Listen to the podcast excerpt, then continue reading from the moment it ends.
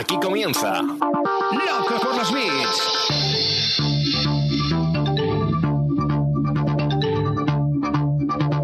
El podcast de e-commerce y marketing online de Emiliano Pérez Ansaldi.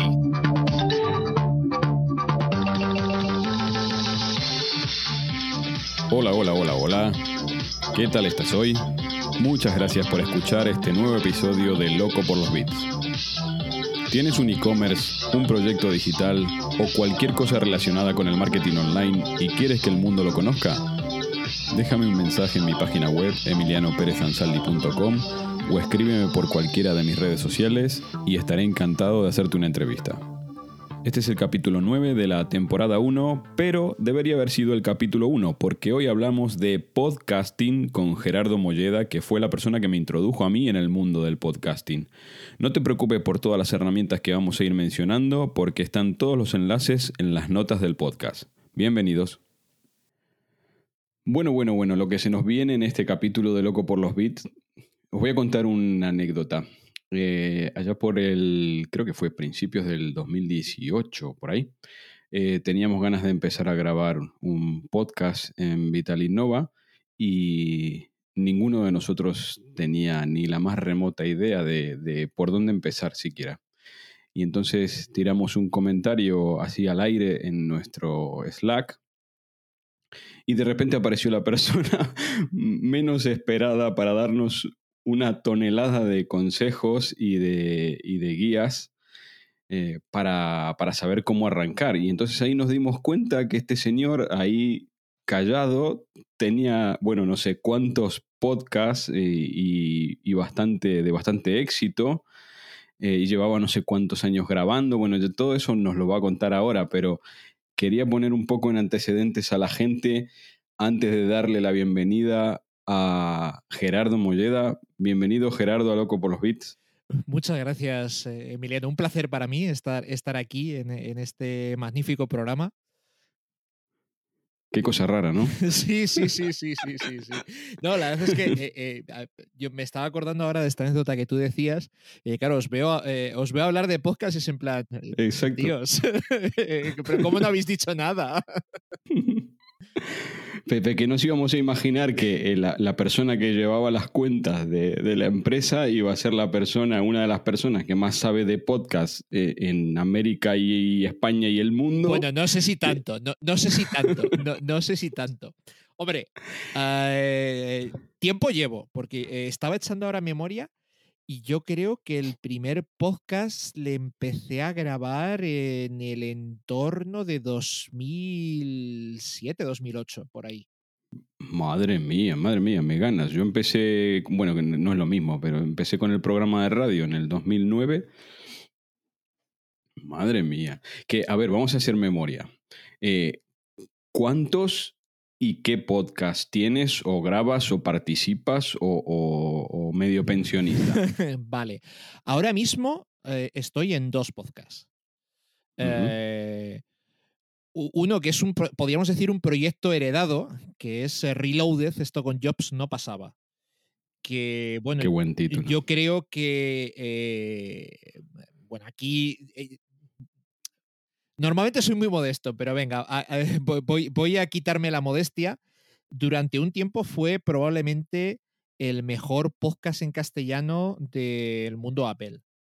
Tanto es así uh -huh. que en, creo que fue en 2018 o 17, eh, ganamos eh, uno de los premios más difíciles y discutidos, que es el, el premio al mejor podcast de tecnología de la Asociación de Podcast Española, que es un premio mm, bastante complicado de ganar porque, uh -huh.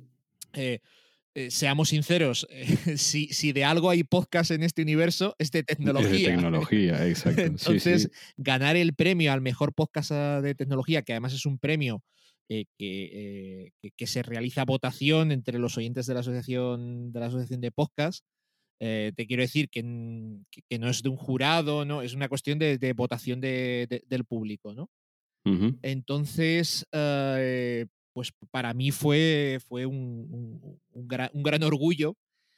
Eh, cierto es que ese podcast no lo inicié yo, es un podcast que inició mi querido amigo José Luis Hurtado, eh, que bueno, hace un par de años decidió mm, dejar el mundo del podcasting, porque el mundo del podcasting tal, cual lo entendía él, eh, él se pegaba unas curradas para la edición de los podcasts y, hizo capítulos que para mí han sido referentes del podcasting en, España, como los oyentes de esto con Jobs eh, quizás se recuerden el famoso capítulo del iPod, en el que repasaba toda la historia del iPod metiendo cortes de lo que supuso el iPod para diferentes podcasters españoles, así como cortes de los audios de las diferentes presentaciones, eh, eh, de las diferentes keynotes de Apple y de las diferentes eh, campañas publicitarias. Para mí es un podcast, para mí, es un podcast histórico a nivel, a, nivel, a nivel español, lo que supuso de calidad. Lo que pasa que ese, ese nivel de calidad de edición requería muchas, muchas, muchas, muchas horas de dedicación. Y José Luis llegó un momento que dijo, mira, hasta aquí, hasta aquí he llegado, ya no me apetece más. Y nos dejó el podcast a, pues a sus colaboradores, a Miguel Infantes y, a mí. Ah, lo cierto es que además... Yo te conté que yo, yo era, bueno, soy eh, oyente de esto con Jobs no pasaba sin saber que estabas tú siquiera. Eh, sí, sí. Y, bueno, eh, si eres oyente, pues habrás podido ver la cantidad de cambios de formato que hemos hecho en el, programa, intentando cuadrar el círculo.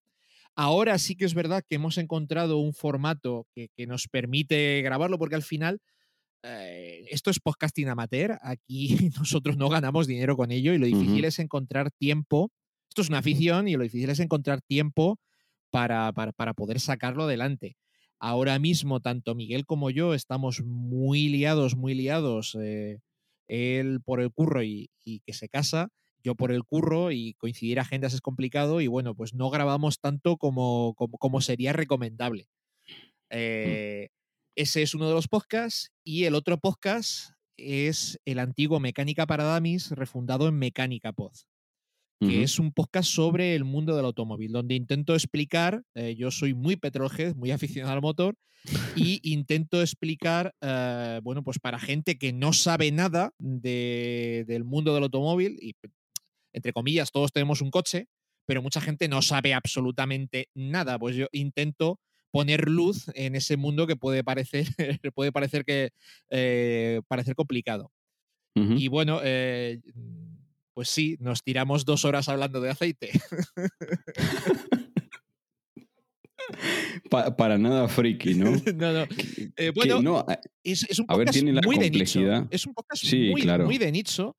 Todos los podcasts. Sí, en, general todo, pero mm, por ejemplo, eh, aunque eh, esto con me ha pasado empezó siendo un podcast principalmente del mundo Apple, poco a poco fue girando a ser un podcast de tecnología siempre con el foco en Apple, ni que sea porque es lo que nosotros utilizamos y nos gusta y siempre estás más pendiente, ¿no? pero eh, eh, Mecánica Pod es literalmente un podcast muy de nicho, eh, pero que bueno, la verdad es que pues tiene una aceptación bastante, bastante mayor de la que yo pensaba que podía tener. La verdad, fue, fue un proyecto que eh, empecé, ese le, empecé además grabando con un iPad eh, a pelo eh, desde el coche en ratos libres. Y, mira, pues ha acabado en una cosa un poco más, más profesional. Sí, mira, de, eso, de eso vamos a hablar. justamente tengo una pregunta específicamente sobre eso, porque yo creo que el elemento fundamental de, bueno, no solamente de un podcast, sino de cualquier tipo de contenido, es que tengas algo interesante que contar. Ni más ni menos. Tal cual, tal cual. Pero es que además, mira, eh, y aquí eh, voy a hablar un poco del alcance de mis, de mis podcasts y, lo que es eh, la audiencia que tú puedes esperar de un podcast en España. Esto no es Estados Unidos. Eh, Estados Unidos, eh, por una serie de cuestiones culturales, pues los podcasts mm, tienen audiencias muy grandes. Se junta un mercado único de mucha población. Eh, mm, tú aquí en España, tú te puedes recorrer España oyendo la misma emisora de radio, pero en Estados Unidos no. Las emisoras de radio son muy locales y mucha gente eh, se ha mm, girado hacia los podcasts en sus largos eh, commutes ah, a y desde el trabajo. Eh, en Sí, sí, cambio, sí. pues eh, mm, Europa es diferente, es un mercado más fragmentado y aunque en España tenemos la ventaja de que compartimos idioma con América Latina, que es un, es, eh, es un mercado muy amplio en cuanto, en, en cuanto a oyentes potenciales, pero por lo que sea, pues eh, el podcasting aquí no ha terminado de despegar. Para mí, ahora mismo hay ah, tres tipos de podcast. Eh, eh, en el sentido, eh, y lo que pasa es que hay alguna cosa que para mí no es podcast, porque para mí programas de radio que se emiten en la radio comercial y se, empaquetan como podcast y, y se ponen con su feed RSS y los puedes encontrar en iVoox o en iTunes Podcast o similar, para mí eso no es un podcast. No es como yo No. entiendo un podcast para mí. Yo tampoco. Eh, pero, pero claro, eh, al final siempre están eh, copando las. co- copando Las la- búsquedas, las sí. búsquedas, pero Mm. bueno, pero por una sencilla razón de que al final la radio comercial llega a, tie- a- a más gente. mm, Están, además, la radio comercial está todo el rato de decir, y o- óyelo en podcast si no llegas a, a punto. O sea, Exacto. Quiero decir, para mí no es podcasting, aunque se compite, digamos, en las listas se compite contra ello.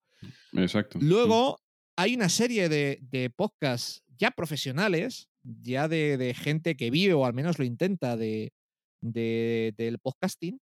Y luego está el podcasting puro amateur, que es lo que yo hago, eh, que son podcasts muy pequeñitos. Y en cuanto a oyentes, pues mira, eh, en mi experiencia, el- la audiencia... No puedes- me, no me hagas llorar desde tan temprano. ¿eh? no, no. La, la audiencia que tú puedes conseguir en un podcast ah, de, te- de amplio espectro de tecnología son unos 7.000, 8.000 personas en España. Sí, claro. Y, y- y al final es que además hablas con otros podcasters y, y vas viendo que más o menos eh, todos tienen los podcasts de- de- de éxito. Todos tienen más o menos las mismas cifras, con lo que llegas a la conclusión de, vale, eh, todo el mundo está oyendo lo mismo, ¿no? todo el mundo está oyendo todos.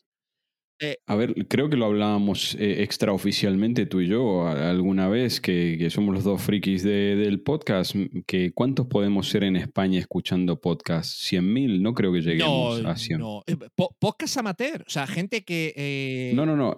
eh, o sea, gente que escucha habitualmente, o sea, eh, habitualmente quiero decir más de dos o tres veces por semana. se- escuche- Yo no creo que lleguen a 20.000. O sea, Sí, si, bueno, mira, si más descuentas, fácil me lo si des- a ver, si descuentas la gente que va a buscar eh, programas de radio enlatados en podcast, si tú descuentas esos, Claro, yo no, exacto. yo Esos no- no, los cuento. no creo que lleguen a 20.000. Hmm. Por, Sí, el, sí, por por el motivo que sea. eh, no, no lo sé. Eh, mm, pero yo, yo no creo que, llegue- que lleguen a 20.000. Y... Si a todo eso le sumamos que la pandemia trajo consigo la parte buena de que un montón de gente eh, está teletrabajando ya de manera definitiva y que no tiene Claro, ese commute Y eso, ahora, y eso se ha notado mucho en las, Sí, en claro. la- en las, eh, en- eh, en las métricas de, descargas. Eso se ha notado mucho. Entonces, lo que te decía, yo, eh, esto con Dios no pasaba cuando lo dábamos cariño, porque ahora la verdad es que lo maltratamos vilmente, yo de reconocerlo. cuando lo dábamos cariño estábamos en el entorno de los 7000. Luego, claro, eh, Una pasada. ¿cómo, ¿cómo mides tú la audiencia? Porque es que esta es Mm. otra. Eh, nosotros al final decidimos optar ah, por, pero por mm, política interna, por utilizar la medida más eh, restrictiva, que es eh, la de descargas desde IPs únicas. Hay Claro. mucha gente que cuenta descargas. Determinados eh, programas de, de- de- de gestión de podcast eh, no descargan el podcast, sino que eh, hacen Lo streaming y cada vez que tú das play y pausa es una descarga más. Con lo que eh, si tú co- coges descargas versus descargas desde IPs únicas, generalmente sa- sale como tres veces menos, una cosa así. Cla- claro. Nosotros al final optamos por restringirnos a decir, vale, mira, descargas desde IPs únicas. A lo mejor me estoy quitando alguna porque puede existir eh, una posibilidad, imagínate que tu mujer oiga una oficina, eh, claro. o una oficina, Exacto. pero bueno, yo creo que más o menos por ahí andará, por ahí andará el por ahí andará el tema. Vale, vamos a tener tiempo de hablar sobre eh, cómo medimos los datos y, ahí lloraré contigo y aunque ya lo sabes, mis, mis datos de loco por los bits, después de estos nueve capítulos ya lo sabes, pero los volveremos a repetir. Pero mm, empecemos por el principio. ¿Alguien quiere lanzar un podcast? O sea, lo mismo que hicimos nosotros hace como tres años. Eh, ¿Alguien quiere lanzar un podcast? ¿Con qué hardware necesario mínimo le recomiendas empezar a alguien? Bueno, pues mínimo, mínimo, mínimo, mínimo, un micro. A ver, eh, sí que es verdad que puedes conseguir, o sea, puedes, para empezar, eh, para, mm, probar el tema, puedes conseguir resultados semidecentes, eh, bueno, semidecentes, que no se oiga un montón de ruido con, con, los, con los auriculares, con el micro de unos auriculares de cable bien colocado y haciendo pruebas, puedes llegar a conseguir. Pensé que me ibas a matar, pero nosotros empezamos así, con el micro del iPhone. Y, yo empecé así, y mucha gente empezó así, eh, y empieza así. Eh, a ver, eh, yo nunca recomendaré, recomendaré para algo que es una afición que no sabes si te va a gustar. Yo no recomendaría empezar gastándote los 60-70 euros que cuesta un micro de Sí. empieza así, y si pasas tres o cuatro programas y ves que te mola, pues oye, pues planteate, oye, que si te quieres gastar los 60-70 euros que cuesta un micro decente de partida, adelante. Desde luego, un micro bueno se nota. Sí, claro. Y esto, y, al final, el salto. No, hay más que ser honesto con uno mismo y, oír, eh, quizás si lo oyes en, el coche, por ejemplo, se nota menos. Pero cuando oyes un podcast con auriculares, que es como lo oye la mayoría de la gente, eh, pues eh, se nota mucha diferencia de utilizar un micro decente a los auriculares de el, micro de los auriculares del de Renfe. a ver, yo al principio antes de comprar un micro decente, hasta que ya José Luis me echó la bronca y me dijo que, ya, ya me valía la broma, yo utilizaba los auriculares de, de, los eh, del iPhone enchufados al Mac y colocaba el micro de una manera concreta encima del iMac de tal manera que así yo no lo rozaba, no había ruidos. Entonces, bueno, eh, a ver, evidentemente suena muchísimo mejor ahora, ¿no? Eh, pero eh, también es verdad que para sonar bien, no hace falta gastarse cientos de euros. Yo estoy ahora mismo con, eh, que es el, que, el mismo que te recomendé. ¿Qué tienes? El Samsung, el Samsung Q2U, que yo creo que le tiene muchísima gente. Eso, el mismo que tengo yo, muy bien. Que son unos 70, bueno, eh, depende de la oferta, le puedes pillar entre 45 y 70 euros. Yo creo que lo más caro que le he visto es 75 euros, que con unos auriculares. Es un micro bastante competente, yo sé, yo sé el que tengo. Y luego, eh, al final, tienes bastante más que ganar eh, toquiteando un poco eh, el cómo grabas y eh, sobre todo el dónde grabas. Porque para tener una buena calidad de sonido, lo, lo importante es grabar en la habitación más pequeña. Vamos a las hueveras, eso, vamos a las hueveras. Más pequeña y más llena de cosas que tengas. Exacto. Porque si grabas en el salón comedor se va a ir un eco, eco, eco. Sí. es que se oye, se oye retumbar. Yo, por suerte, mi despacho es muy pequeñito y le tengo muy lleno de trastos. Entonces, sin hacer nada, eh, obtengo, obtengo un sonido decente. Pero, por ejemplo, mi compañero Miguel Infantes, al principio, pues tuvo muchos problemas de muchos problemas, también porque eligió un micro poco adecuado. Eh, pues el hombre grababa eh, cubierto con mantas. Ah, eso lo he escuchado, sí, de grabar adentro de, armarios y cubiertos por mantas. Mira, yo lo que tengo eh, en este momento, estoy leyendo el monitor, obviamente, con donde tengo las preguntas del guion, y detrás del monitor tengo un cojín.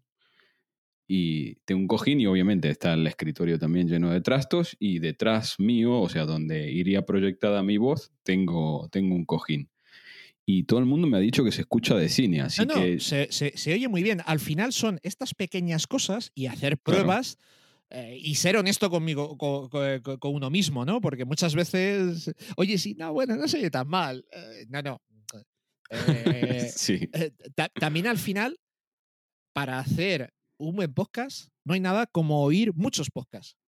Sí. O, oír muchos podcasts, al final, tú mismo, cuando oyes podcast, tú ves lo que te gusta oír y lo que no. Tú ves. Eh, eh, a nosotros nos ha pasado mucho en esto con Dios no pasaba, que dependiendo del invitado que traías, salían podcasts interesantísimos o podcasts que eran auténticos peñazos, pero no por el contenido, sino muchas veces por la dicción de la persona. Si la persona habla completamente plana y durante mucho tiempo, termina, resulta- termina resultando aburrido. Sí, Entonces, sí, sí. ahí- Por más que diga unas cosas súper Claro, o interesantes. sea, por, o sea, por mucho que yo te cuente algo súper interesante, si te hablo así todo el rato, o sea, eh, al final eh, no, no consigues captar la atención. Ahí ya mm, entran un poco tus tablas como entrevistador de intentar cortar al invitado, intentar... mm, Meterle alguna pregunta que, que, Exacto, que, el- sí. que lo despierte, sobre todo. Eh, Exacto, pero claro, ahí ya pues juegas un poco con lo que, con, con lo que, con lo que tienes. Mm, De, de hecho, por ejemplo, eh, lo más difícil es hacer un podcast en solitario. Es horrible. Es, es Y horrible. tengo una pregunta ahí de eso. ¿Te monitorizas? O sea, ¿te pones los cascos no. con, el, con el retorno? Yo tampoco. yo no, yo, no, soy capaz. soporto. Yo no soy capaz. eh, Yo no. Yo, yo- o sea, eh, me, me odio lo suficiente como para no querer oírme. Mm, Entonces, no, no, no, no. Yo, yo no soy capaz. Eh, Lo ideal es hacerlo y Sí. todos los profesionales es como lo hacen, pero yo, chico, yo no, no soy capaz. no puedo. Pues mira, pe- pensé que era de los pocos, pero si alguien con tu experiencia me dice que no puede, eso es que no tiene remedio ya, porque ya no te vas a acostumbrar. No, no, o sea, No. Si, si yo hasta ahora no lo he hecho, pues no sé cuándo voy a empezar, así te lo digo. No, no, por eso yo no, yo no aguanto. Cuando me, cuando grabo solo los episodios, no eh, o, o me quito los cascos o directamente le apago el, le apago la monitorización porque no, no puedo. No puedo. Luego, otra cosa muy importante, en un podcast en el que estás hablando con alguien, eh, esto parece de lógica, pero no está de menos contarlo, siempre no dejar el altavoz para oír a la otra persona, el altavoz del ordenador, utilizar, utilizar Mm, auriculares. Y además hay que eh, pone- poner el volumen de los auriculares bajito porque es posible que eh, el, o- el- el sonido de los auriculares te lo capte el micro. Esto me- a mí me pasaba mucho con, con los AirPods. Los, eh, los AirPods eh, mm, tienden a tirar audio fuera con facilidad. Sí. Ahora utilizo los Bitflex que tienen gomas en los, eh, los pabellones auriculares, entonces es mucho más difícil que salga sonido fuera, digamos. Mira, de haberte, de, haberte, de haberte conocido antes, ¿sabes? Las horas y los días que me he pasado en, en edición intentando arreglar el eco de un invitado y no hay manera encima, ¿eh? No hay no, manera. no, no, es que, es que no hay manera, es que no. O sea, hay cosas que es mejor. yo, eh, yo a, a mí personalmente, yo, yo creo que es por vagancia, eh, pero a mí personalmente yo soy muy fan de- del podcast Verité y yo todo lo que grabo intento editar nada. O sea, edito para poner la, la música de cabecera y por si yo qué sé, si aún no le llaman al. le llaman al. Le, le llaman al timbre en lo que está Claro. grabando o algo así. eh, eso sí, claro, eh, lo corto. Pero yo intento evitar eh, lo mínimo. Eh, ya te digo que yo creo que por, por vagancia, principalmente. Vale, mira, justamente es el siguiente punto que tenemos en, en la lista de cosas importantes y es el software. ¿Con qué, con qué editas tú o, o cuál software recomiendas para editar? Es- Bien sea por costumbre, por facilidad, por decir esto, mira, si vamos a tocar pocas cosas, es preferible que no te líes y uses este software. ¿Qué, qué usas Mira, actualmente? yo utilizo Hindenburg, el Hindenburg Ujú. básico. Es un software caro.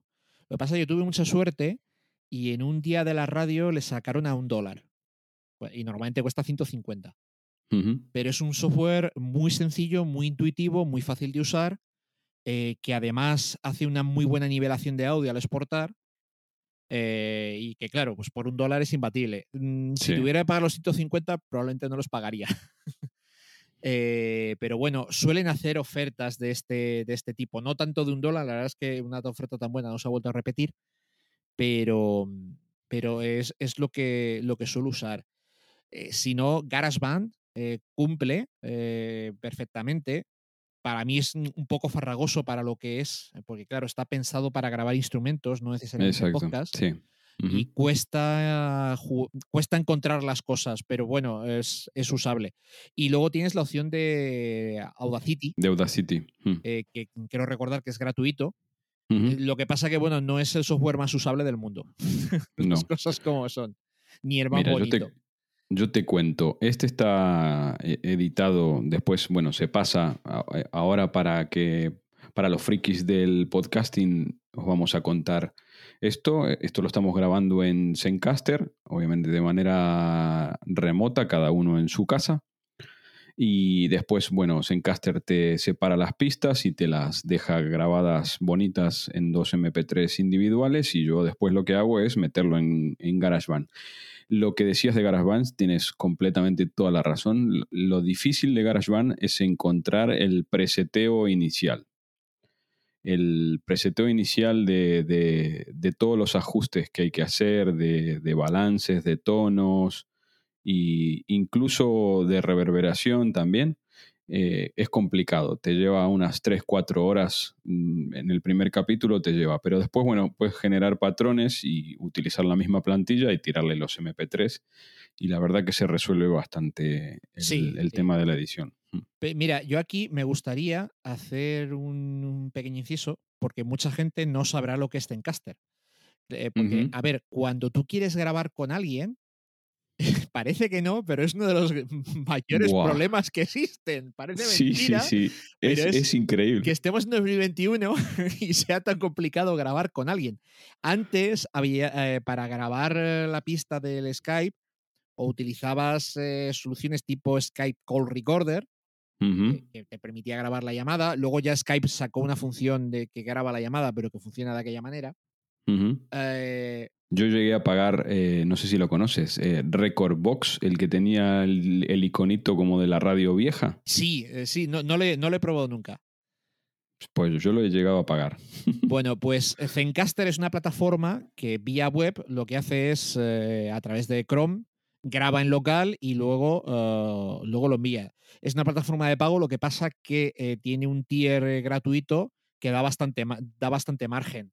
Eh, ¿qué, cuánt- qué eran? ¿Cuatro horas al mes?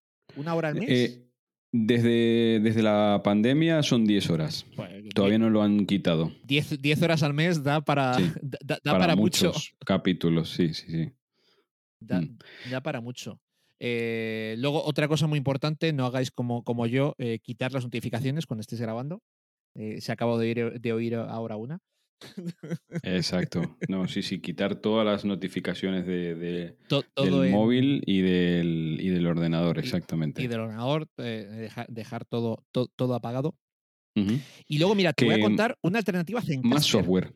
Una Sí, dime. Una alternativa Zencaster que yo la estoy utilizando ahora y que es mejor todavía. A ver, Telegram. ¿cuál? Telegram. Telegram tiene una función de chat de voz. Entonces, eh, para empezar, eh, está muy bien porque todo el mundo tiene, tiene Telegram o puede tener Telegram en su teléfono. Ujú. Zencaster te obliga a grabar desde un PC. Exacto, sí. Eh, en cambio, Telegram, pues todo el mundo lo tiene. Lo puede tener en su PC con su micro bueno, lo puede tener en su móvil. Eh, entonces, tiene esta función de chat de voz que además tiene. Tú puedes dejarte el micro abierto siempre o puedes cerrar el micro, el micro a voluntad, eh, que esto no todas las plataformas lo tienen. Zencaster No. sí, pero luego además tiene la opción de que el micro se activa automáticamente cuando tú hablas y cuando no cierra. Y ya solo por eso ya está bien. Y Sí, es que sí. aparte esa función de chat de voz eh, te permite grabarlo y te, te lo graba en una única pista todo. Y funciona muy bien. A ti Pues para invitados probar, ¿eh? externos eh, yo creo que te puede dar mucho juego porque claro, ahí ya cualquiera con un iPhone y unos AirPods te va a sonar bien. Sí, sí, lo tengo que probar. Pero es un chat, o sea, es un chat síncrono, no es un chat asíncrono, ¿no? o sea, Eh, tú puedes estar hablando normalmente como estamos sí, haciendo sí, sí, ahora. Sí, sí, sí. sí. Eh, tienes que crear, eh, tienes que crear un grupo de, con la persona o las personas que, que quieras. Claro. Eh, no sé, no sé si, si tiene limitación de gente. Yo he llegado a estar en chat de voz con 10 o 20 personas. Y, y fun- funciona muy bien. Funciona muy bien. Eh, Tiene la opción de el que es administrador del grupo. tiene la opción de, de grabar y luego eh, ese la, pi- la pista a la grabación te la, te la deja te la deja en Telegram. Qué Y- guay. Funciona, funciona muy bien y ya digo, a ti para, para traer invitados te va a solucionar mucho la vida, porque Telegram en el teléfono lo tiene casi todo el mundo, vamos. Sí, sí, exacto. Sí. eh, y el, luego, oye, pues eh, directamente te da ya el sonido mezclado de, de todas las partes. Otra manera, que yo lo he hecho así durante mucho tiempo, otra manera de poder grabar cada uno en su casa es que cada uno se grabe su pista en local, el uno le pase la pista al otro Mm. y luego Sí. editarlo. Yo lo he hecho así durante mucho tiempo. Sí, pero eso ne- necesitas que la otra persona que esté del otro lado tenga al menos algunos conocimientos de. No, o sea, Ya no te necesitas digo- que la otra persona sea podcaster prácticamente. Sí, exacto. Eh, sí, sí. Claro, eso está bien. Si la otra persona es, eh, tiene conocimientos y tiene un buen micro, le vas a sacar partido. Porque, claro, tú coges el sonido en local, al final, cuando grabas por, por Skype, eh, eh, Zencaster lo que, lo que está haciendo es coger la pista local. ¿Sabes? Por eso Sí. por Zencaster suena bien. Cuando tú grabas por Skype, se oye el, ¿sabes? El- lo que es el sonido, el sonido telefónico se oye. Sí, sí. En cambio, Telegram no sé muy bien cómo lo hace, pero ese sonido telefónico no le tiene. Qué guay. O sea, no Pues sí, sé sí, exactamente si, si coge el audio en local y luego lo mexa. no sé cómo leches lo hace, pero ese sonido telefónico de cuando coges a alguien, la, pista general del Skype, no lo tienes. Sí, mira, eh, yo eh, me acuerdo que un capítulo, no me acuerdo con quién, inclusive lo llegamos a grabar como nota de voz, cada uno desde el iPhone, y después empalmábamos las notas, las notas de voz y eso, él me las envió a mí, yo lo monté y ya está. Y en las notas de voz ese sonido telefónico no está, así que lo debe grabar en local también, Telegram, no sé cómo debe, lo hará. hacer, debe hacer algo de eso porque ya te digo que suena bastan- bastante bien. Eh, de hecho, mira, el último episodio de Mecánica Pod eh, nos trajimos a un invitado de, de, de- de Argentina, de, de tu patria chica, eh, para hablar del, del mercado del automóvil en Argentina. Y él Qué lo hizo con su teléfono sin auriculares ni nada, con el teléfono encima de la mesa. Además, con un Android eh, sencillo. Hombre, no te voy a decir que sonase, pero, pero sonaba bastante bien. Un fierrero, se dice. Un fierrero, un fierrero, un fierrero. Sí, sí, sí. Sí, sí, sí, sí. Qué bueno, qué bueno. ¿Y algún otro software eh, que utilices? ¿Ecualización de sonido, nivelación de volumen, alguna cosa de estas raras? yo, eh, Hindenburg eh, ya a la hora Ya de exportar ya me, me nivela a los menos 16 loops, que es como el estándar en radio. Sinceramente, no me preguntes qué es lo de los menos 16 loops porque no tengo ni puñetera idea. No, te voy a, no, te- no me voy a tirar aquí el pisto de algo que en realidad no lo sé. A mí en su momento me dijeron, no, no, esto hay que ponerlo así porque es como va Y bien. ahí se quedó. Y es verdad que, que- que- que va bien. Eh, luego hay otra cosa que es la calidad. Mucha gente se vuelve muy loca con no, no, eh, en estéreo a 256 kilobits. Sí. Mira, siendo sinceros, un podcast con 128 kilobits ya va bien, ¿eh? Este, este se graba en 128. O sea, ya va bien, ya, ya está bien, incluso Sí. a 96 kilobits también. Yo me parece que 128 kilobits me eh, da un buen, un buen margen entre, entre, bueno, entre calidad y tamaño.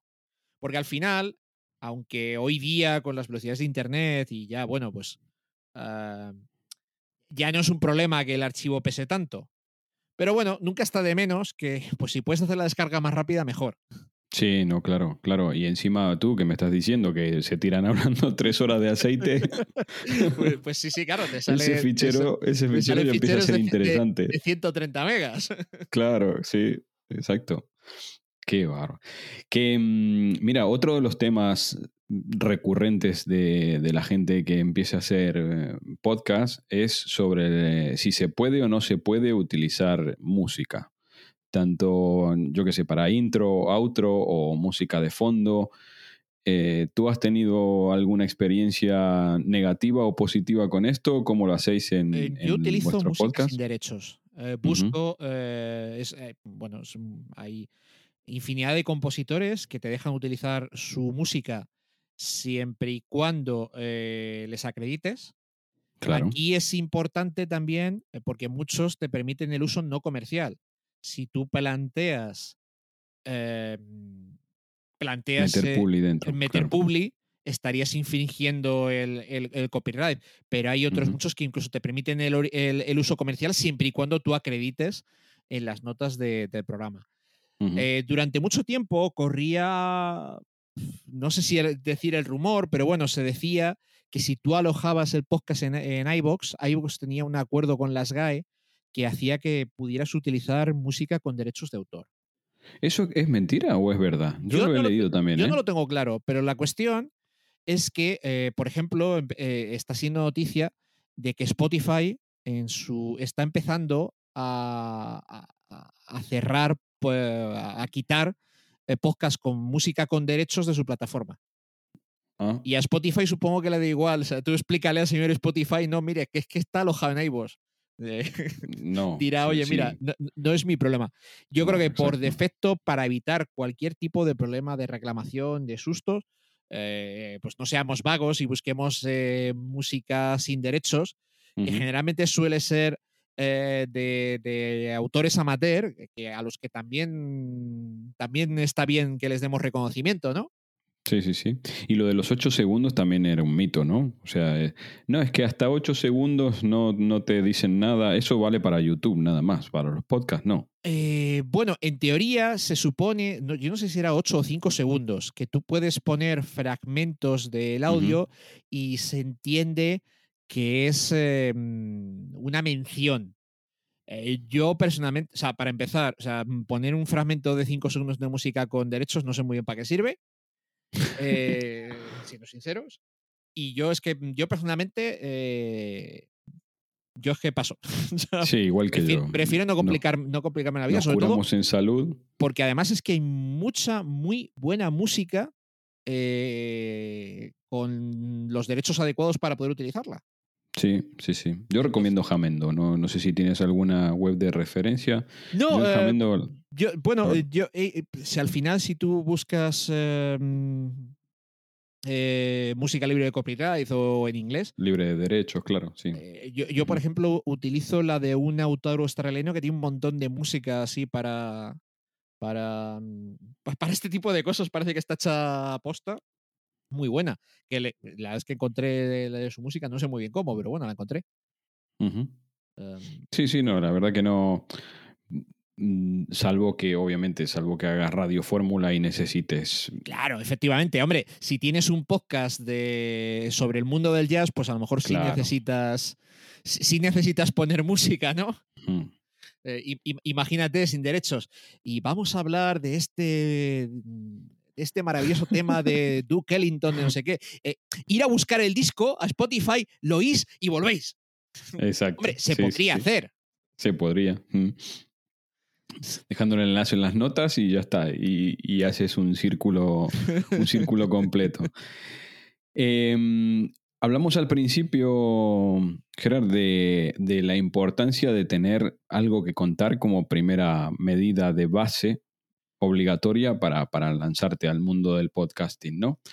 Eh, yo, ya me conoces un poco, mm, por muy creativo que sea, a mí me gusta tener todo, todo estructurado, todo más o menos controlado, porque justamente eso después es lo que me permite que todo lo demás eh, fluya de manera creativa, ¿no? Eh, ¿cómo, cómo hacéis la escaleta de, de los podcasts que, que hacéis? O sea, ¿cómo, ¿cómo planteáis el guionado? ¿Tiene un patrón?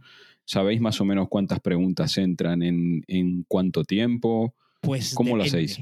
Depende. Eh, yo la verdad es que como no me pongo un objetivo de tiempo, eh, claro, yo aquí eh, ju- juego con trampas, ¿no? Porque eso- es- es lo fácil. Claro. yo no me pongo un objetivo de tiempo. Entonces yo no tengo unos guiones muy estrictos. De hecho, mis guiones son muy sencillos, tan sencillos como el que me has pasado tú. Son guiones em, en el que marco unas líneas generales y a partir de ahí voy, voy jugando. De hecho, por ejemplo, Mecánica Pod, pues es, eh, son cosas que las voy sacando de memoria. Eh, pero porque son temas que tengo muy en la cabeza, en la cabeza, en la cabeza metidos. Eh, En esto con Jobs eh, no pasaba, que muchas veces comentamos noticias, lo que me dejo son los enlaces eh, abiertos de las noticias. Claro. Previamente me las he leído y, y- y simplemente abro el enlace solo para refrescar la memoria y un poco con lo que con, con haberlo leído antes y el concepto que yo tengo en mi cabeza ya.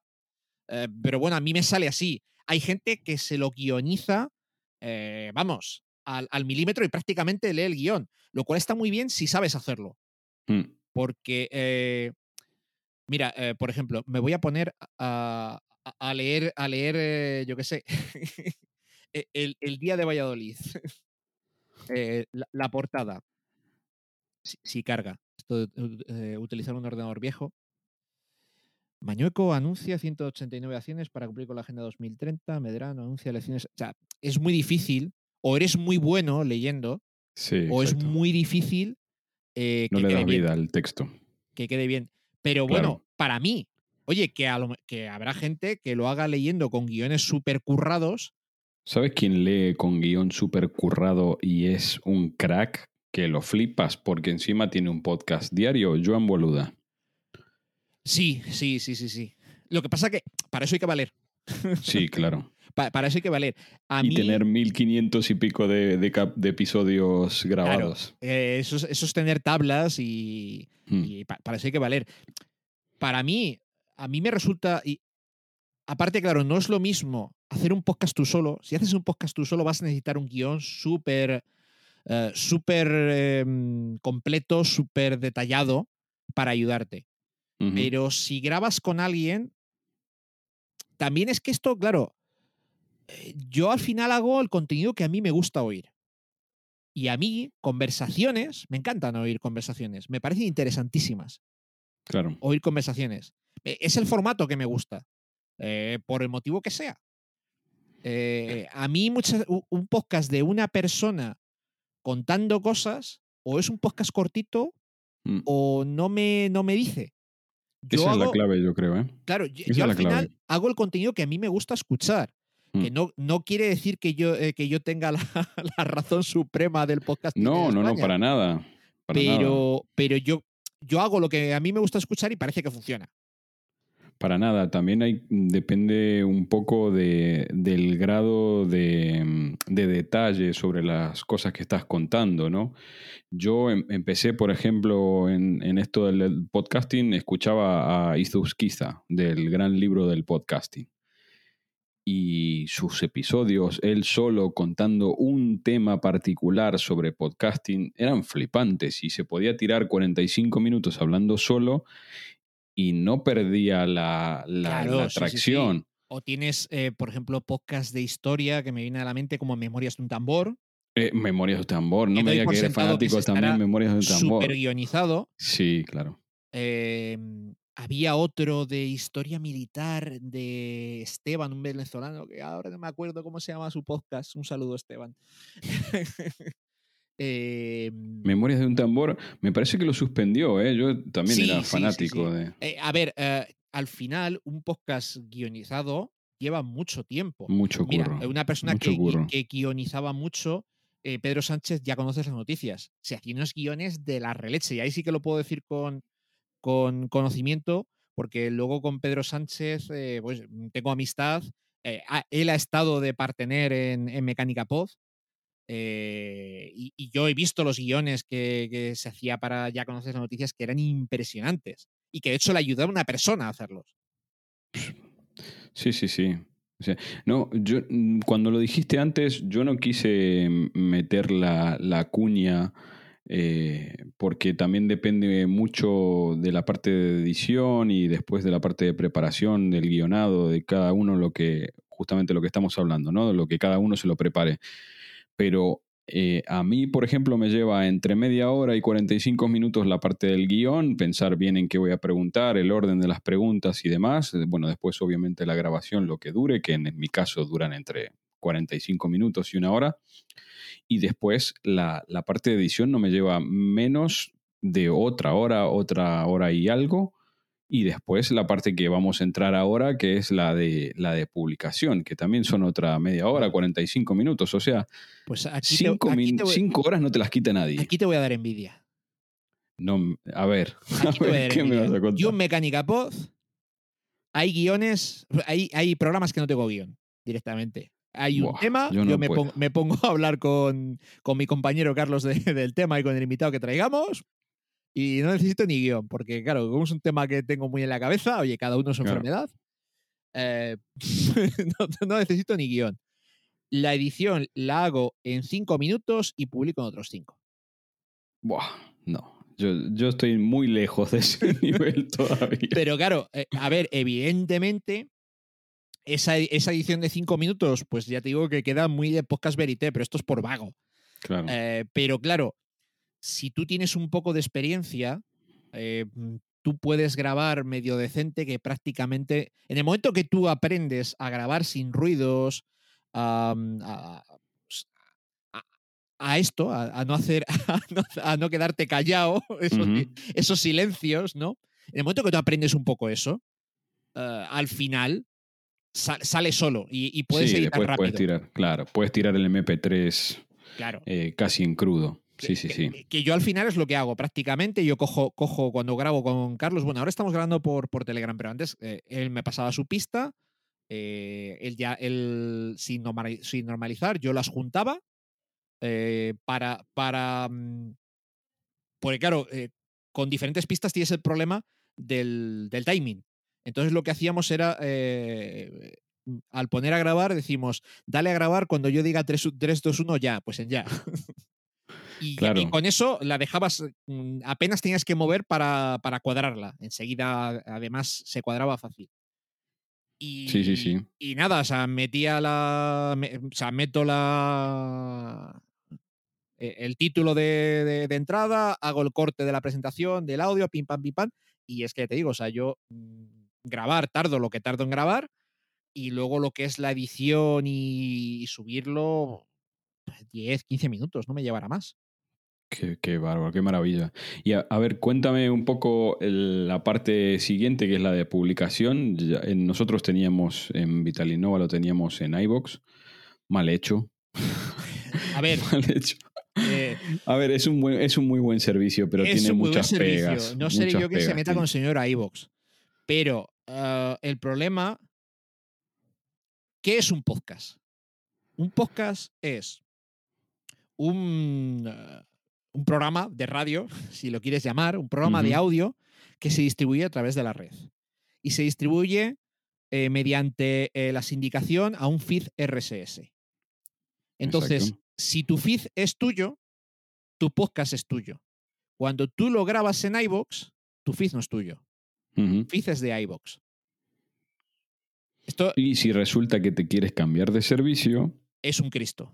Creo que se puede hacer, pero, se- eh, pero no es fácil, no es intuitivo Mm. y, y el, el- la atención, el contacto con, con iVoox no, o mucho ha cambiado o yo las veces que he necesitado algo de ellos no es, no es sencillo. no es fluido. Mm. Entonces, tu feed ha de ser tuyo. Para si tú quieres, eh, porque eh, ahora iVoox mm, tiene unas condiciones, pero mañana puede tener otras. Sí. Esto pasó mucho, eh, mucha gente empezó, yo empecé con Spreaker. Spreaker era una plataforma que en su momento te daba 20 Ujú. horas eh, y que además toda la parte de, de- de- de- de hacer el feed, que todo esto era súper complejo, toda la parte de hacer el feed y todo te lo, te lo simplificaba mucho y estaba muy bien. Y yo para el proyecto que yo empecé en Spreaker de mecánica pod, dije, pues 20 horas me da mucho margen para hacer programas hasta que decida qué quiero hacer con esto. Eh. ¿Qué pasa? Ahora Spreaker me parece que gratuitas te da 3 o 5. Sí, no, lo habían reducido muchísimo. Mm. Al final, cuando tu feed es de otro, dependes de ese otro. Tu feed ha de ser tuyo, o si no es tuyo, tiene que estar en un sitio que te permita mudarlo fácil. A día de hoy, yo recomiendo Anchor. Anchor, que. mm, Hemos hecho las cosas bien. Anchor, eh, Anchor eh, es, de, es de Spotify.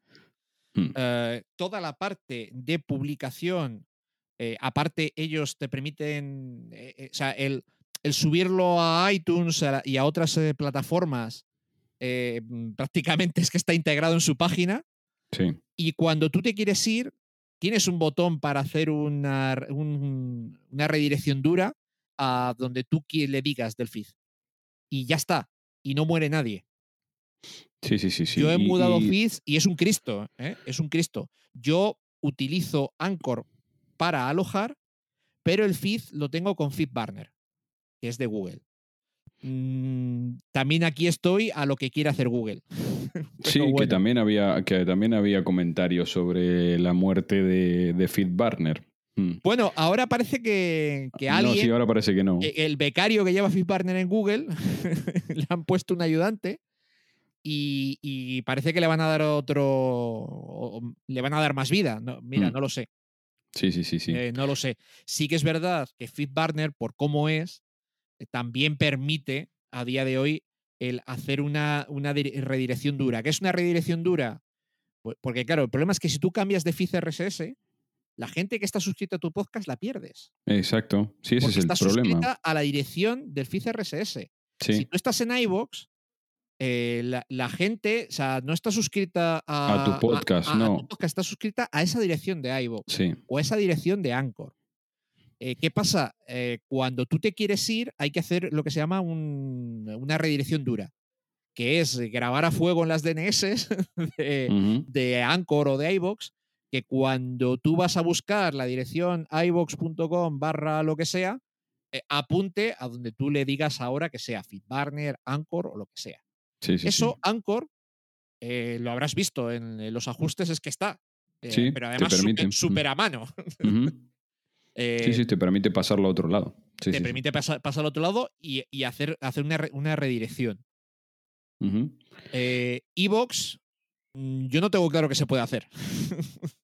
Mm, Cuando lo hemos visto en su momento, no, no te permitía y si te permitía hacerlo, se, se llevaba consigo todo el histórico. O sea, Sí, sí, eh, las reproducciones y todo morían, morían Entonces, con ellos. Anchor es una plataforma gratuita que en principio parece que no tiene límites de límites de espacio. No, por además está muy bien posicionada en España, está muy bien posicionada. Por supuesto, mañana el señor, el señor Anchor puede levantarse y cambiar todo esto. Pero bueno, el hecho de que la opción de la redirección dura esté bien a mano me hace pensar que si hay que salir corriendo de Anchor, pues eh, no va a ser traumático. Esperemos que no. Esperemos no tener que irnos de momento. Yo, vamos, eh, con lo gusto que estamos. Sí, sí, sí. Que hablando, estuvimos eh, comentando al principio, justamente, mira, otra de las grandes ventajas de Anchor es que más o menos te da las estadísticas de forma unificada, no hay que andar haciendo sumas Eh, sí, con, calculadora y en papel. Y además, las, eh, porque claro, uno de los problemas con iVoox es que los números que te da yo no me los creo. Mm. Porque si pagas, misteriosamente tus números eh, se cuadruplican. Entonces, mm, mira, me cuesta creer que por mucho que me lo promociones y me lo pongas en el frente, la audiencia se cuadruplique y a lo mejor me cuesta, que- me cuesta que es la que tengo sin pagar. Sí. Mm. Entonces, que no quisiera yo desde aquí acusar a, acusar a iVoox de, de nada desleal. Yo solo digo que los números no me cuadran. Y a lo mejor la culpa es mía, pero los números no me cuadran. No, o si no, simplemente que, que toma parámetros diferentes que los que toman las otras herramientas, como decíamos. O sea, descargas únicas, eh, escuchas por IP, hay tantas variables de Claro. datos. Claro. Al Mm. final, eh, la métrica que utiliza Anchor de estimatez audience, que yo Sí. creo que juega un poco con eh, esto que te digo, a mí me parece bastante acertada. Sí, De hecho, hasta el punto de yo los audios los alojo en Anchor, pero el feed le tengo FeedBurner. Y Ujú. FeedBurner me dice la cantidad de gente que hay suscrita al feed. claro. Tanto es así que el estimate de audiencia de Anchor es siempre un pelín más bajo que, que los, eh, la gente suscrita a, a, mm, a- Al a RSS. Al RSS. Entonces, eh, yo he aprendido a creerme la cifra más pequeña. Bien, bien, bien, bien. Em, ¿Qué te parecen los últimos movimientos, mm, bien sea de estas plataformas súper profesionales de generación de, de podcast para marcas o directamente los podcasts privados, los de pago? Este, han sacado eh, los chicos de, de eh, Grow Hacking, creo.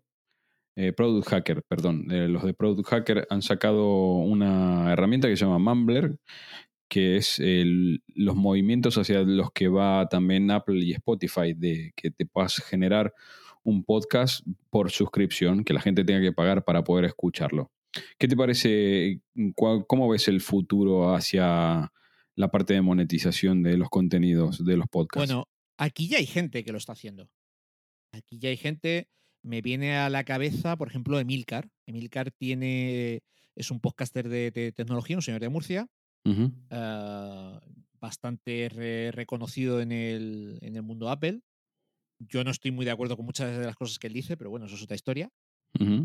Eh, y él tiene, pues, tiene ese podcast de, de- de tecnología diario que tendrá, pues, lo que decíamos, esos 7.000, 8.000 oyentes, porque es, es el cielo en, en- en los podcasts en castellano.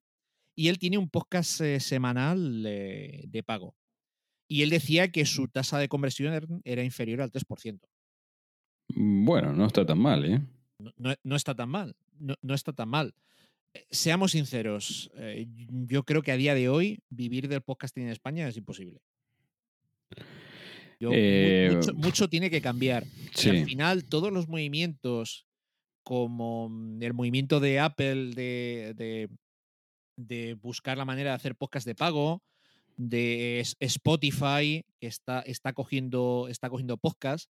Claro, Spotify está cogiendo podcast eh, y. ¿Por qué crees que es em, Spotify mete pasta en Anchor? Porque Anchor es una herramienta cojonuda para ver qué podcast tiran o no. Exacto. igual igual que tú tienes las métricas, las tienen ellos. Y Exacto. estoy seguro que al que tiene unas métricas eh, buenas, eh, Spotify le Lo va a ir a buscar directamente. le va a buscar y le dice, oye, ¿quiere, quiere usted hacer mi podcast, eh, eh, su, su podcast eh, exclusivo de? Claro, ah, para mí yo entro un poco en conflicto. Si yo quiero mm, contar mi tema y me limito a una plataforma, alcanzo menos gente. Vale, sí, también me pagan. Eh, es, para mí eso es un conflicto, es un conflicto interno. Yo personalmente, yo prefiero la libertad de que no me pague nadie y hacer lo que me viene en gana y, que cargarme el formato o cambiarlo como, como me apetezca y estar abierto para llegar al máximo posible de gente. Pero claro, esto cada uno tiene un, objeti- un objetivo diferente. Yo creo que está mucho, mucho por ver en este tema de, de la, de la monetización. Sí, Está- no, eh, falta, eh, falta. Al final, el principal problema de la, de la monetización es, eh, vale, tú imagínate, Emiliano, que, que yo quiero poner publicidad en tu podcast. ¿A cuánta gente llego? Y en, en este momento te lo puedo decir. En ya, este ya, sí, pero, pero em, ¿yo puedo auditarlo eso por fuera? Sin tu clave de Anchor. Eh, no, claro. Te Vale. tienes que fiar de lo que yo te digo. Vale, ese es el Mm. problema. Mm, Ese es el problema, querido. Porque tú en YouTube, cuando tú vas al canal del Rudy tú ves la gente que se suscribe. claro. Tú, tú ves cuánta gente está suscrita. Pero en el podcasting hay 83.000 plataformas diferentes. Y cada una con sus. eh, Cada una con su manera de, con- claro. de- de medir las cosas, con lo que. Vale, sí, a ver, tú me puedes hacer una, una captura de Anchor. Y yo que estoy dentro del mundo, eh, pues puedo saber si es- esos datos de Anchor son buenos o no. Pero eh, el que. eh, no- no- eso no tiene por qué ser así. O, o desde luego, va a limitar los posibles anunciantes a gente, a- a- a oyentes de podcast.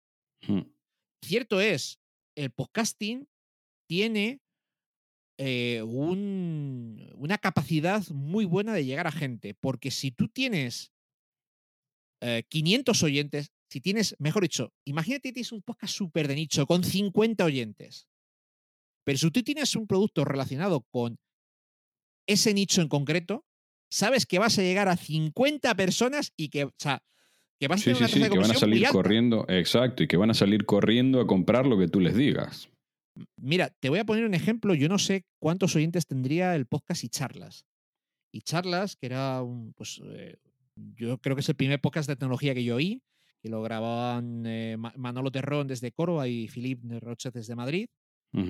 Eh, yo no sé cuántos NASA Synology se han vendido gracias a charlas. Claro. Yo, yo el primero, ¿eh? Sí, sí, sí, sí. Sí, y si no es ir a modelos de, de aglutinación de podcasts que son cada uno independientes. Estoy pensando, por ejemplo, ahora también los chicos de Product Hacker tienen eh, Redcast, ¿no? Que son un grupo de, de podcasts más o menos de la misma temática. O estoy pensando, yo compartí eh, una conferencia con, eh, ¿cómo se llama esta chica? Es, ya sé, María Jesús Espinosa de los Monteros de, De la Wanda. CEO de Podium Podcast. Bueno, pero Podium es que es otra cosa, porque Podium al final, eh, si no me recuerdo, es de la SER. Entonces, eh, su acercamiento es muy interesante porque es venir a, eh, con medios profesionales, intentar contar, contar historias, pero al final hi- hicieron contenido propio, contenido de ficción, cosa que en el mundo podcasting amateur no hay mucho. ¿No? O sea, hicieron contenido que, no- que- que, podríamos decir que no existía, pero para otro tipo de contenido contaron con podcasters que ya existían. Amateur. Claro. O sea que al final, si nos damos cuenta, lo que hay, lo que hay es lo que, lo, eh, lo que, es lo que hay. Eh, y al final, Podium tampoco ha conseguido. O sea, fíjate, contando con publicidad gratis en la radio en la SER, tampoco ha conseguido. Y, y teniendo, teniendo programas decentes, pero tampoco ha conseguido briguerías. No, es que yo mm, partimos, eh, de- de- partimos y llegamos siempre al mismo sitio, ¿no? Decir, vale, ¿cuántos, ¿cuántos escuchas o escuchantes hay de podcast eh, en España? ¿Y qué, qué tendríamos que hacer para aprovechar, yo qué sé, otro tipo de sinergias con Latinoamérica, para aprovechar todo ese, todo ese público hispanohablante? Eh, no sé, es, es eso. Lo que, si, si no hay más escuchas, no va a haber mercado para nadie. También es verdad, a mí personalmente me preocupa cero que haya mercado. No, a mí también. Yo hago Pero- esto porque pero- me divierte. Claro, Ni más ni efectivamente. menos. Efectivamente. Pero desde luego, se- mira, esto es. Si eh, ganarse la vida con YouTube es muy complicado, ganarse la vida con un podcast es muchísimo más difícil. Sí, sí, sí, sí. Mil veces más. O sea, y fíjate lo que es llegar a ser eh, youtuber eh, como para poder vivir de ello. Sí, sí, sí, el, sí. el trabajo que cuesta y la dedica- y la dedicación que cuesta. Porque además, con el, con el podcasting pasa una cosa. Que si generas mucho contenido, también es malo. Claro. Porque la- eh, el audio, eh, cierto que hay, hay gente que se lo, pone, se lo puede poner mientras, tra- mientras trabaja, pero la mayoría de la gente eh, eh, eh, el podcasting le utiliza en el commute, eh, cuando hace deporte y cosas así. Sí. Por lo que tiene una cantidad de tiempo limitado para oír. Entonces, generar mucho contenido también es malo. Sí, porque en, en episodios como las series, no, no sé, tú me dirás en Mecánica Pod de los comentarios de la gente, pero claro, un capítulo de dos, tres horas no te lo escuchas de una sola sentada. No, no, no, no. Y, y- y de hecho, yo, yo no, yo, yo no oigo los podcasts de, de, de do- dos, tre- dos, tre- dos, tres horas. Y, Claro. y además es una cosa que hay que tener en cuenta cuando lo grabas también. Intentar contar algo que, pues, que- ¿cómo te diría? Que, que- que se Sí, pueda, que se pueda parar, que se, que se enganche, pero que se pueda parar y, volver. Claro. Que se, pu- que se pueda para- parar y volver. Que si estás contando algo en el, en el minuto 112, eh, no dependa de algo que contaste en el, en el 2, Ujú. porque entonces estás muerto. Sí. Sí, sí, sí. Que Gerard, para, para terminar, eh, mira, menos mal que lo dije yo y me equivoqué. Y entonces tengo que asumir que me equivoqué y ya está, y no pasa nada porque me pego los palos yo mismo. En el capítulo, creo que fue dos o tres de Loco por los Beats, hablé del nacimiento de Clubhouse. Y dije que lo iba a petar, que, que Sí, sí, era, sí, una, que era una Lo- maravilla. Lo, petó, lo petó durante 48 horas. Ay, mira, bien, bien, esa, esa es mi defensa. Ya me apropio, de, me apropio de ese comentario y lo voy a usar en mi defensa. Pues sí, lo petó durante dos días. Fue un boom impresionante durante Pero dos claro, días. El, prole- el- el problema de, de Clubhouse es que eh, el audio es diferente al, al vídeo. Sí. Se pensó en Clubhouse como un YouTube, que podría ser un YouTube, y podría haberlo sido quizás. Pero el audio es diferente al vídeo. Si algo nos ha enseñado eso es que el audio es diferente al vídeo y que el audio y el vídeo se consumen de manera diferente. Hmm. ¿Tú crees que el principal problema fue el que sea síncrono, el que haya que estar ahí para escucharlo? Por supuesto. Por supuesto. No, no, no, es- ese es el, el principal. Porque al final, estar ahí para escucharlo está en la radio. Claro. O sea, Sí. eh, al final, si lo pensamos, No, tienes estamos toda la razón algo, que era cómodo hacerlo, hacerlo incómodo. Sí, tienes toda la razón del mundo. O tienes la potencia de llegada eh, o, Claro. o alguien A ver, yo potente creo de que la es una radio. herramienta interesante. Es Mm. una herramienta in- interesante. A ver, eh, después te cuento mi idea. eh, es una herramienta interesante como complemento a, por ejemplo, eh, yo en mis podcasts, como complemento, tengo para los oyentes grupos de Telegram. Y dentro de esos grupos de Telegram, de vez en cuando, hacemos un chat de voz, pues aunque solo sea, pues yo qué sé, pues eh, para comentar la keynote de Apple o para saludarnos un domingo que nos aburrimos. ¿Sabes? Es una manera, eh, Clubhouse puede ser esto, es una manera eh, pues para hacer un, eh, un QA, eh, para hacer cosas concretas, pero yo no creo que Clubhouse pueda ser tu único vector de ataque, digamos. Puede ser un complemento, Mm. pero tu único vector de ataque yo, yo, yo no, lo, no lo veo. No lo veo por, por, eso, por, por eso que decimos, porque te obliga a estar en un momento, en un momento concreto. Sí, yo creo, mira, eh, tiene, tiene todas las papeletas como para transformarse, no sé si habrán aprovechado el tirón que le dio el, lanzamiento en iPhone, que también, bueno, el tema de que no esté disponible en Android cuando la, el reparto de móviles por el mundo es casi oche- un 85-15 en favor de Android, fue, no sé, para mí fue un error. Eh, por hacerlo elitista o no sé por qué fue ese tema. Pero para mí el, el- el futuro que tiene es crear una sala. Yo, yo qué sé, imagínate Bruce Springsteen va a dar un concierto y entonces tú tienes que entrar a Clubhouse, eh, pagar cinco pavos y lo tienes ahí de fondo en vivo, porque claro, esa es el- la gracia de pero, pero Clubhouse. Bruce Springsteen podría hacer lo mismo en Twitch Sí, y forrarse. y con vídeo. sí, o en YouTube, o, o en YouTube en, en vivo, sí, en, Sí, en sí, sí. vídeo. Eh, tiene que ser un formato que se aproveche muy bien del solo audio. sí. Y que no necesites el complemento del vídeo. eh, Exacto, Mm. exacto. Entonces es muy complicado, muy complicado. Eh, es que es. eh, no lo sé. Sí, No no, lo sé. es, es difícil, es difícil. Bueno, Luego, nos tocará verlo, así que otra cosa de lo que es este podcasting amateur es que al final, eh, tú cuando oyes un programa de radio, oyes el programa de radio y generalmente, hombre, salvo estos programas muy de locutor, eh, de- muy, muy de autor, digamos, ¿no? pero generalmente te da igual quién, quién es el locutor. En el podcasting amateur, al final, pues eh, te habrá pasado a ti también, que, que terminas conociendo a ese podcaster casi como si fuese de la familia. sí, sí, sí, claro, por supuesto. Mm, Eh, eh, mm, entonces, se genera una, una intimidad, digamos, con el... Porque al final estás hablando con, con una persona, o sea, estás oyendo a una persona como tú, con tus mismos problemas en, en tu, misma, en tu misma frecuencia. Porque yo creo que a veces, pues cuando, cuando oyes un locutor de radio, pues mm, no te parece que, esté, que tenga tus mismos eh, problemas o tus mismas. tu- que esté en tu misma frecuencia, digamos. Que probablemente no. sí. tendrá su hipoteca como todo hijo del mundo. No, pero los ves, los ves en otro plano, claro. yo Exacto, qué sé, exacto. Carlos Herrera, Alcina, todos estos, eh, Carlas Francino. Sí, sí. eh, Ujú. eh, o, o- o aunque sea eh, un comentarista de una radio local, de una radio fórmula, que Sí. probablemente sea mu- mucho más parecido a ti de lo que piensas. Pero mentalmente los ves en otra frecuencia. Sí, exacto.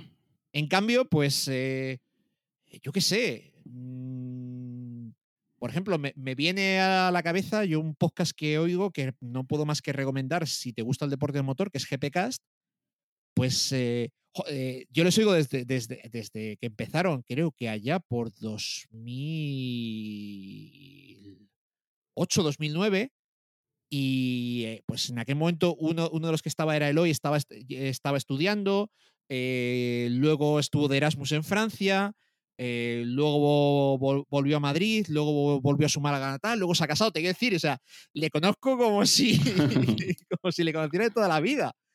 ¿Sabes? Luego sí que es verdad que luego tiene la suerte de poder conocerle en persona, pero eso es otra historia. Al final es que el mundo, el mundo de los que nos gustan las carreras de coches es muy pequeño. Qué guay, qué guay. No, sí, eh, eh, como dijimos al principio también, el podcast entero es de nicho y los podcasts de nicho son más de nicho todavía. Claro. Ah, So- yo somos pocos, un- somos pocos. Una cosa mm, que me llama la atención es cómo hay empresas que están haciendo podcast empresarial. Sí, Y que Para- a mí me parece complicado que funcione. tengo, tengo un amigo que lo está intentando, ¿eh? Y en inglés encima. Mm, Bueno, eh, no sé, quizás, eh, quizás A ver, son 16.000 personas la empresa, entonces... el, el- el mercado anglosajón es, eh, es diferente, quizás. mm, Eh, yo, claro, estaba pensando más que en un podcast interno para la empresa, que tiene bastante sentido, un podcast interno para la empresa. Si es una empresa grande, estamos hablando. Si somos cuatro, pues a lo mejor tardamos menos en abrirnos un, Un Slack. ¿no? sí, Sí, un, un Slack, ¿no? Pero para un podcast grande puede tener su, puede tener su sentido, pa- para, una empresa grande. Pero yo estaba pensando más en eh, pues, empresas que, como medio de promoción, quizás, hace- hacen sus programas. Que, que existen a- a- Sí. al- alguna- alguna- algunos ejemplos. sí, y a sí, mí me cuesta, me cuesta, me cuesta ver eh, mm, que, que- que pueda tener tracción. Yo no sé si oiría un programa de una empresa. Eh, Eh, a lo mejor si me interesan sus servicios, quizás. Claro, depende de cómo lo enfoque. Depende de cómo lo enfoque, del público objetivo que tenga. Sí, es, es, es un tema, es un tema complejo. Depende de qué rendimiento también le quieras sacar. Si es simplemente branding y, y visibilidad, a lo mejor te interesa solamente eso y no, no buscas otra cosa más allá de eso. Pero, por ejemplo, un sector donde hay un cierto recorrido para, para el podcasting es la administración. Claro, sí. Sí, sí, sí. Eh, Porque, sobre todo, se me ocurre que a nivel, a nivel local, pues imagínate un, eh, un pequeño podcast eh, semanal, sobre todo en municipios pequeños. Contando las eh, noticias sobre la o, o comuna. de, o- de tamaño medio. Sí, sí, sí, exacto, exacto. A mí me parece que ahí hay un margen por explotar. Sí, sí. Es el, el- el podcast municipal, si, si me apuras. El bando, el bando de El los bando, el bando. altavoces con la furgoneta, pero en Sí, sí, podcast. sí, sí, sí, sí. Sí, Qué guay. Quizás, a ver, en una ciudad como Madrid mm, tenga menos sentido, No. pero yo te diría que incluso en un Valladolid con sus 300.000 habitantes te- daría su juego. Sí, sí, sí. Mm, Qué bien. Pues Gerard, eh, como siempre, no se deja de aprender escuchándote hablar sobre podcast.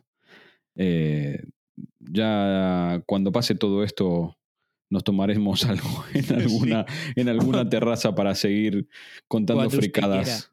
Y, y bueno, eh, yo quizás te diría que, bueno, pues si, si, si tus oyentes eh, tienen a- alguna duda, pues que, que te la hagan llegar y algún caso concreto de cómo se hace algo, mm, pues eh, que cuando quieras hacemos una, un par- pa- eh, una segunda parte si, si es preciso. Perfecto, perfecto. Nos guardamos las preguntas y hacemos un consultorio de, de preguntas y dudas sobre podcasting. Bueno, por cierto, eh, al final estás aquí dejando pasar y, y- y no hemos hablado de los oyentes, del número de oyentes. Te estás escapando, querido Ah, Emiliano. pero, pero si lo sabes, para ti no hay, para ti no hay secreto. No, Ahora pero- pero- te digo los, pero- Pero yo creo que está bien datos. que la gente sepa a lo que puedes llegar. Vale, mira, espera que lo voy a abrir, así te digo los, los últimos datos. Eh, Ese vamos, estimate audiencia de Anchor que decíamos que era de los que más es bastante, bastante real, exactamente. Sí, que se, se puede, se puede confiar en, en Anchor sobre el es- estimated audience. A ver, vamos. Esto cuando, cuando tiene. Mira, estimated audience. 231, humildes. No, pero, pero mira, está muy bien y generalmente, generalmente, y esto también está muy bien cuando, o sea, cuando tú eh, piensas en. eh, tienes algo que contar y te apetece compartirlo, eh, mm, va a ser muy difícil que pases de los 300 en primera instancia. Sí, claro. Sí. O sea, no pienses que vas a llegar a miles de personas. Va a ser muy difícil que pases de los 300. Tú hazlo porque te apetece, no porque quieres llegar a miles de personas, porque la realidad es que es muy difícil. No, Eh, mira, yo lo único que prometo, claro, lo único que prometo es constancia, compromiso con el podcast, porque si te pones a hacer algo lo tienes que hacer de manera profesional y, y tener una constancia. Yo sé que si pudiese grabar una vez por semana en lugar de cada 15 días tendría más audiencia, pero es que no es real. Lo haría dos semanas o tres y después lo abandonaría porque no es real, no tengo tiempo para, para dedicarle un capítulo por semana. Pero es eso, planificación, eh, profesionalidad, compromiso y eh, a lo que llegue, no pasa Yo nada. ahora, esto con Jobs, eh, pese a todo lo que le maltratamos y que grabamos cada dos, tres meses, eh, creo que tenemos un estimated au- audience de eh, 3.500, 4.000, por ahí. Pues una pasada, una pasada. Sí, sí. O sea, yo es una cosa. pa- o sea, para lo mal que lo hacemos, me, pa- me parece la leche. Sí, Y sí, sí. una más me alucina. Mecánica Pod, que es un, es un nicho. Es un nicho de además. Mira, Mecánica Pod tengo el problema de que elegí muy mal el nombre. Mm, Porque, eh, claro, un podcast que es eh, para contar el mundo del automóvil para la gente que no sabe nada, al llamarse mecánica, la gente piensa que es de mecánica y, y, y, ¿sabes? Me, me cuesta que la gente lo oiga. Y aún así, tenemos eh, un estimate de audiencia de unos eh, 1.500. Que para un Pues, podcast de nicho eh, mm, se, me, se me antoja difícil llegar a mucho más. Sí, sí, sí, no, súper, súper bien. Generalmente, lo normal es que estés en esas 250, 300 personas. Sí, no, saltar yo de con ahí- eso estoy contentísimo. No, no, o sea, está muy bien. Y habrá un infinidad de podcasts que tengan 15 oyentes. O sea, eh, ese- esos 300 para un podcast de nicho es en lo que se mueve. Eso es a, lo que vas a poder llegar con tu, con tu podcast. Es, es así. También es verdad, esas 300 personas que te oyen son muy leales. Sí, sí, sí, sí. También, también es verdad. No llego todavía a, a mil escuchas eh, globales en los nueve episodios, ¿no? Eh, entonces, es eso. Es, ya digo, si tienes algo chulo que contar y te gusta el Pero por raro que sea. O sea, Claro, por raro que sea el tema, como si quieres hablar de la cría de ranas de no sé qué. Es que Mm. malo será que no haya otro hispanohablante que le interese. Exacto. Sí, sí, sí, sí. sí. Que, Gerard, te agradezco tu tiempo, tu sabiduría, tus consejos. Siempre, siempre abierto a que te preguntemos cualquier cosa sobre, sobre podcasting. Así que eso, le, abro, abro el micrófono a, a todos los escuchantes de Loco por los Beats para que si quieren hacer cualquier tipo de pregunta técnica relacionada con el podcasting, que me las manden y, y hacemos otro capítulo respondiendo solo preguntas. ¿Te parece? Perfecto. Te mando un abrazo grande y eso, espero que nos podamos ver en persona pronto. Seguro. Muchas gracias. Adiós. Adiós. Y hasta aquí nuestro episodio de hoy. Espero que lo hayas disfrutado tanto como yo. Muchas gracias por tus likes en todas las plataformas de podcasting. Te espero en el próximo episodio de Loco por los Beats. Me parece que se nos ha acabado la batería. Y esto llega a su fin.